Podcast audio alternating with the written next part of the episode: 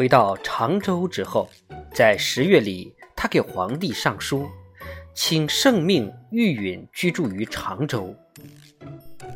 在皇帝应允之前，他还是要去接新的任命。远在国都的西部，大约有五百里的旅程，他携带着全家往都城方向前行，慢慢行进，盼望。如幸蒙圣命恩准，就不致花费往返两次旅费了。但是，既未获得恩准的消息，他勉强前行，前往京都。我们若相信他的诗上所说，他的眷属真是忍饥挨饿了。到了四周的淮河边，他给朋友至少写了三首诗，都是提到饥饿。在一首诗里。他自比为夜里啃啮东西的老鼠，在太守送食物到船上时，孩子们欢声雷动。看情形，他们不能再前进了。他决定再给皇帝上表彰。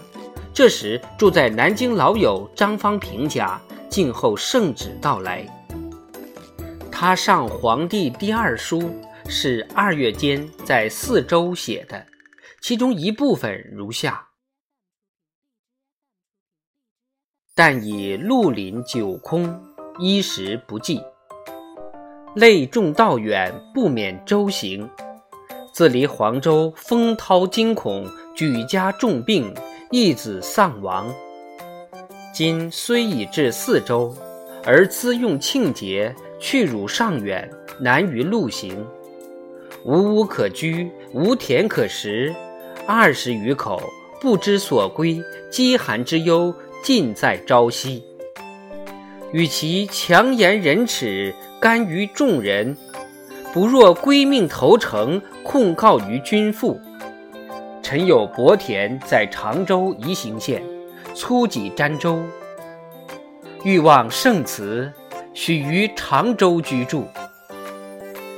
他在旅途上发生了两件有趣的事，也可以说令人难过的事。在四周，他渡河去游了南山之后，写诗一首。河上有座长桥，因四周为军事要隘，天黑以后，此桥上不许行人通过，违犯者重罚。实际上，四周太守是不理会这条规矩的，他在天黑后和苏东坡同过此桥。为了庆祝此次游山之乐，苏东坡很天真的写出了下列两行词句：“望长桥上灯火闹，使君还。”太守为人老实正直，是山东省一位学究，姓刘。第二天，他一见苏东坡的词，心都快跳出来了。他到船上去看东坡。他说：“我看了你的词，这很严重，太严重了。你的词全国皆知，一定会传到京都。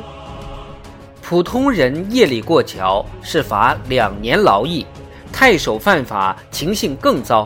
求你把这词自己收起来，不要给别人看。”苏东坡追悔不迭，微笑道：“天哪！我一开口即是罪，何止两年劳役呀！”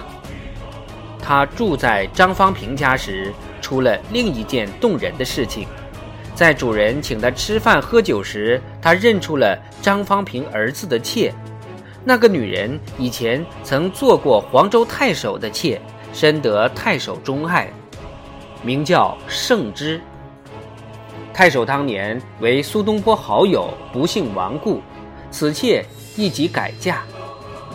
苏东坡一见此女在张家宴席上出现，状极轻松愉快，他颇为感慨，想起老朋友来，两眼泪痕，喉头哽咽，这却逗得圣之发笑，他只得转过头去和别人说话岔开。苏东坡离席时心中很难过，他告诉朋友说：“人千万别纳妾。”就举圣之为例。皇帝染病，从三月一日起，太后摄政。三月五日，皇帝驾崩，次日颁下圣旨，允许苏东坡在太湖边居住。这对苏东坡十分重要，因为他如愿以偿，他的计划实现了。一家开始迁回宜兴，在四月初三离开南京，到达湖边新居，是神宗元丰八年五月二十二日。苏东坡，而今终于相信他终生在此安居下来。他的诗里有两句：“十年归梦寄西风，此去真为田舍翁。”他要在富有田园之美的江南度其晚年了。他可以乘一叶之扁舟，悠然来往，神游八极万元虚，真正悠哉悠哉了。但是命运偏偏作梗，正当他把隐退之地已物色到，朝廷对他再度任命的消息又来了。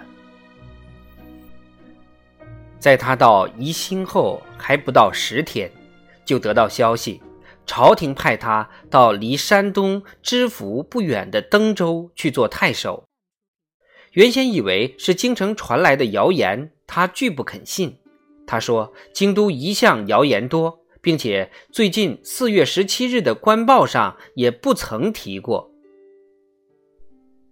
苏东坡心乱如麻。心里很恨这种变化。几天之后，正式任命到达，家里人大喜，孩子们喊叫，觉得喜出望外。苏东坡在一首诗里自比可怜的良马，盛年已逝，再不贪天山的牧野。